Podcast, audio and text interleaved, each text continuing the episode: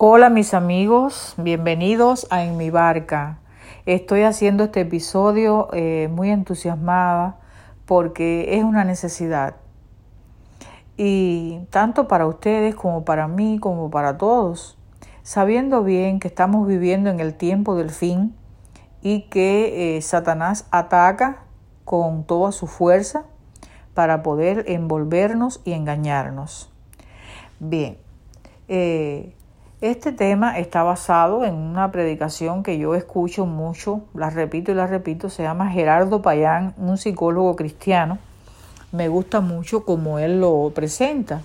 Pero bueno, yo les voy a hacer un resumen eh, basado en la Biblia. Ahora, por doquiera nosotros escuchamos hablar de abusos, de rencores, de, de dificultades familiares, problemas internos que solamente la familia a veces son los que lo saben, otras son más abiertas y cuentan sus problemas. Bien, lo cierto es que si tu familia no tiene dificultades de este tipo, lo va a tener o lo ha tenido. ¿Por qué? Porque vivimos en un mundo de pecado y como decía, estamos está reciando el conflicto entre el bien y el mal y Satanás anda muy airado entonces, eh, lo primero que tenemos que ver es que Jesús no nos ha dejado solo. Jesús ha provisto el remedio para este problema. Estamos dando el remedio antes que hablar del tema. Jesús dijo, y yo, si fuere levantado de la tierra, a todos atraeré a mí mismo. Es una promesa, mi hermano. Si tú levantas el nombre de Cristo en tu vida, y cuando digo levantas, eh, dígase eh, estudiar la palabra, buscando eh, la voluntad de Cristo, aprendiendo de su, de su nombre, de su vida, de su obra, de su amor, de su ministerio, ¿verdad? De sus enseñanzas. Bien, el Evangelio y yo, si fuere levantado, a todos atraeré a mí mismo. No hay día que tú te levantes, que tú estudies al menos una porción, ¿verdad?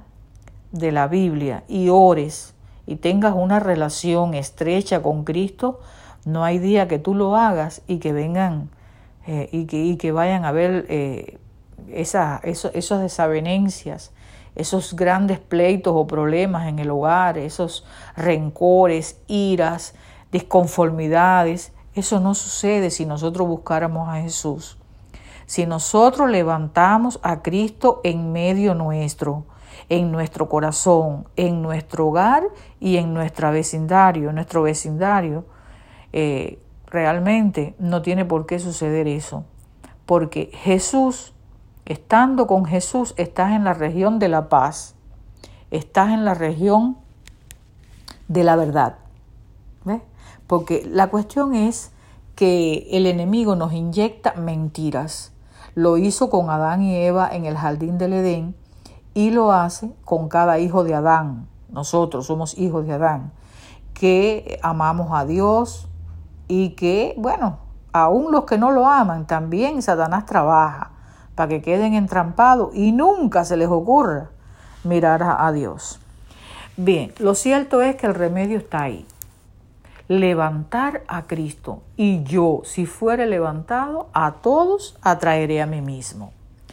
Pero vale preguntarte, ¿qué es lo que te atrae a ti? ¿En qué te concentras? Igual que yo. ¿Qué me está atrayendo? En qué me estoy concentrando, mis afectos, mi, mi, mi, mi, intelecto, mi vida, mi tiempo, en qué lo estoy concentrando. Cuando yo no doy tiempo suficiente, ni soy atraída por Cristo, entonces vienen estos problemas. Lo cierto es que para este tiempo Jesús hizo un retrato de lo que iba a estar pasando. Ese retrato está en todos los evangelios. Es muy famoso, Mateo 24, señales del tiempo del fin. Pero también en Marcos, en Lucas, en todos, señales del tiempo del fin. Por ejemplo, eh, Marcos 13, 12. Dice, y el hermano entregará a la muerte al hermano, y el padre al hijo, y se levantarán los hijos contra los padres, y los matarán. ¿Bien? Ahí está. Eso es la familia, ¿verdad? Ahí se está tratando de la familia. Habrá esa situación y en realidad en muchos hogares esto está pasando. Hay eh, una ira, hay un enojo, hay desavenencias, hay luchas, hay contiendas. ¿Ven? Isaías 1, 5 y 6, el, el,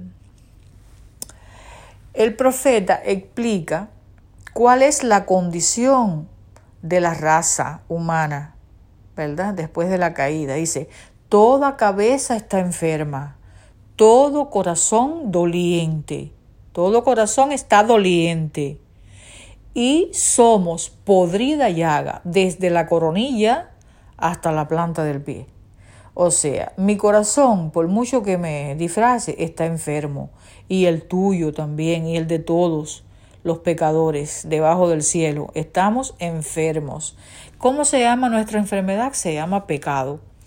Y el pecado, mis hermanos, es lo más engañoso y lo más nefasto que podamos tener en nuestra vida. Es increíble el daño que hace el pecado. El pecado oscurece la mente, oscurece el entendimiento, eh, acaba, acaba con el ser humano. Ahora, eh, todos sabemos, Isaías dice cómo nos vemos y todos sabemos cómo es una herida, una llaga. Una llaga es fea, ¿verdad? Una llaga es apestosa, horrible y no es agradable a la vista. Y es un lugar de, de mucha bacteria, de mucho microbio. Bien, eso es lo que somos, mis hermanos. Y nosotros tenemos que ver el remedio para nosotros. Eh, eh, tenemos que buscar eh, cómo sanarnos, sanarnos en Cristo Jesús. Ahora, lo que sí es cierto es que las heridas que se nos hacen mm, duelen más cuanto más cercana es la persona. Porque bueno, un ajeno te dice cualquier problema, eh, cualquier ofensa y tú no le das mucho eso, pero que, te lo, que, que venga, que la herida venga de, de tu cercano, ¿verdad? De tu familia, de tu ser querido, eso duele mucho, duele mucho.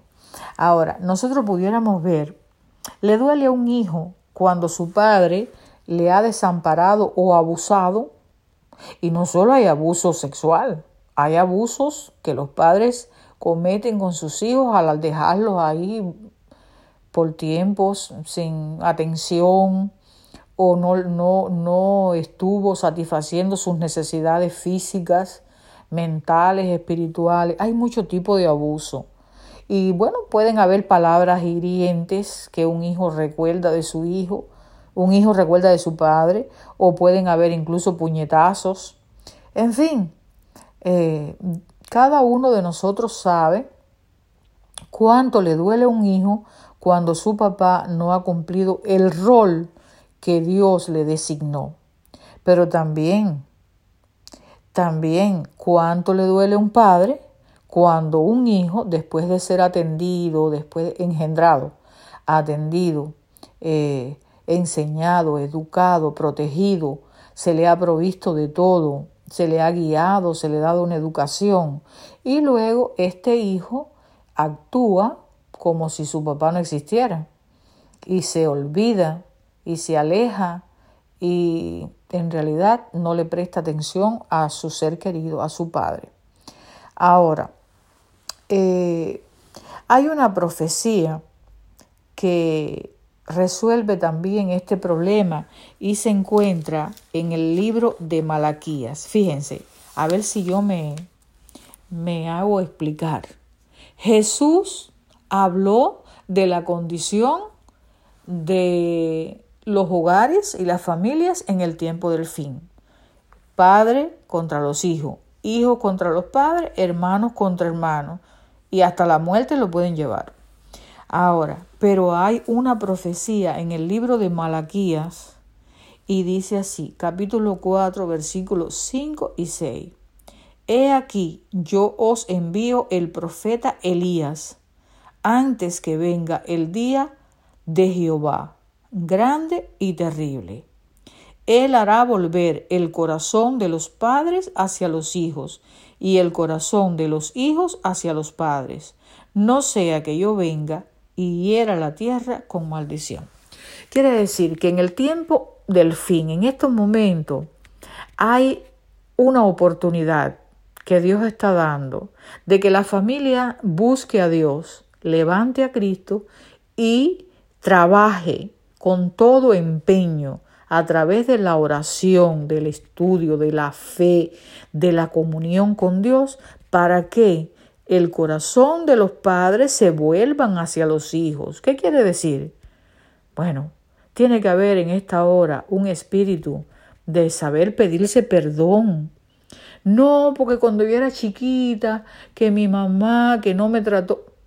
Bien, yo te sugiero, mi hermano, si estás en esa, en esa situación, que tú tienes traumas de la niñez, que tú hagas una lista con todos los dolores, heridas y sinsabores que tú puedas recordar. La escribas en un papel, ¿verdad?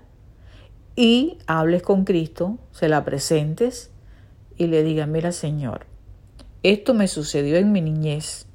Yo quiero que tú me ayudes a sacar esta herida, esta marca que el diablo me hizo porque me, creó una marca y yo la recuerdo y la vuelvo a recordar. Bueno, pues yo quiero, Señor, que tú barras, que tú quites esta herida.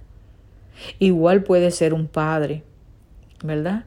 Que siente que su hijo lo, maltrata o, no ha actuado en, conformidad con, con, el honor, porque la Biblia dice que eh, debemos respetar a los padres para que nos vaya bien. Eso es uno de los mandamientos de la ley de Dios. Bueno, pues eso es volver el corazón de los padres hacia los hijos y el corazón de los hijos hacia los padres el hogar que sea salvo por la gracia de Dios tiene que llegar a ese punto. Sí, mis hermanos, al cielo nadie va, va a ir con el corazón lleno de odio y rencor, aunque sea tu padre, a tu madre. No, no. Y por favor, a veces decimos, no, porque a mi madre yo la quiero muchísimo, pero cuando hablo dos palabras más, o a mi padre, pues estamos hablando eh, denotando, vaya, denota dentro, que dentro hay problema. El problema está en los corazones. Y eso tiene que ser remediado antes que Cristo venga. Encarecidamente trabajemos con nuestros eh, sentimientos. Miren, hay una cuestión. Cuando sucede un problema entre un ser querido o cualquier persona, entre dos personas, eh, Sucede que el enemigo me quiere como llevar que mis pensamientos sean hacia eso. No porque me hizo, no porque acá, no porque... Y tus pensamientos vuelven y tú vuelves a pasar la película y te restriega eso en la cabeza y se te va... Esa es la marca que el enemigo quiere ponerte. ¿Ves? Inyectarte una mentira. Tu papá no te quiere, ¿verdad? Tu papá no te quiere. Y no es así. En realidad tu papá sí te quiere y tú quieres a tu papá. Pero el enemigo te está inyectando una mentira, te está poniendo su marca. Él tiene la marca de la mentira, pero Dios tiene la marca de la verdad. Por tanto, ¿cuál es la verdad? Yo tengo que recurrir a Cristo. Cristo fue levantado en la cruz. Y en es, esa lista que yo te dije, te sugiero que haga, preséntasela. Preséntesela a Jesús en la cruz y dile, Señor, yo acepto tus marcas, el dolor que tú sufriste con esos clavos, ¿verdad? La angustia mental, física, que tú sufriste por mí en esa cruz, esa copa amarga que tú mismo vacilaste y dijiste, si es posible, pase de mí esta copa. Señor, por mí tú, tú llevaste las marcas, tú sufriste por mí y además lo hiciste para darme libertad y vida eterna. Es ahí la batalla, mis hermanos, que nosotros tenemos que hacer día tras día. No dejarnos engañar, no dejarnos que el enemigo coseche en nuestro corazón, sino que haya un fruto eh, a través del Espíritu Santo de fe, de amor, de librar batallas con el Señor. Ahora, eh, tenemos que tener en cuenta que Dios nos ha dado, dice en 2 de Timoteo 1.7, no porque Dios no nos ha dado espíritu de temor, sino de poder, templanza y dominio propio. Así que el que nos formó nos hizo para tener pensamientos de amor, para tener pensamientos de qué? de que se puede vencer el mal, de que el pecado está derrotado en la cruz del Calvario, de que hay un Salvador, de que hay un Emmanuel, Dios con nosotros, para ayudarnos, para sostenernos. ¿eh?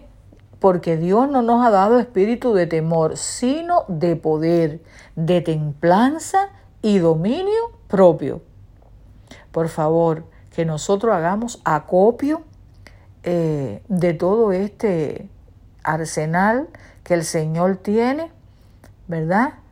Y no permitamos que Satanás destruya nuestra mente, destruya nuestra familia y por último nos vamos a perder.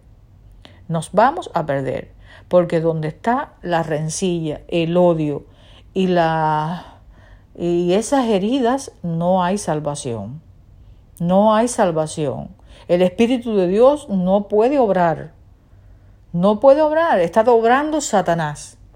Y tenemos que tener en cuenta que eh, Jesús en Lucas 4, 18 dijo, eh, he venido para sanar al quebrantado de corazón, para darle libertad al cautivo, vista a los ciegos, ¿eh? y para que los presos salgan de la cárcel. Hay mucha gente presa presa de sí misma, ve, están encerrados en una mazmorra horrible que no le deja vivir. Ahora la pregunta es, ¿conoces tú a un Jesús que te, que te dio, que ya declaró sanidad y libertad para ti? ¿Lo conoces? ¿Lo conoces? Pregúntatelo. ¿Conoces algún, a un Jesús que ha sanado tus heridas? o que puede sanarla, que te puede hacer libre de la rabia, el rencor, el resentimiento y todo fruto negativo que hay en ti. ¿Lo conoces?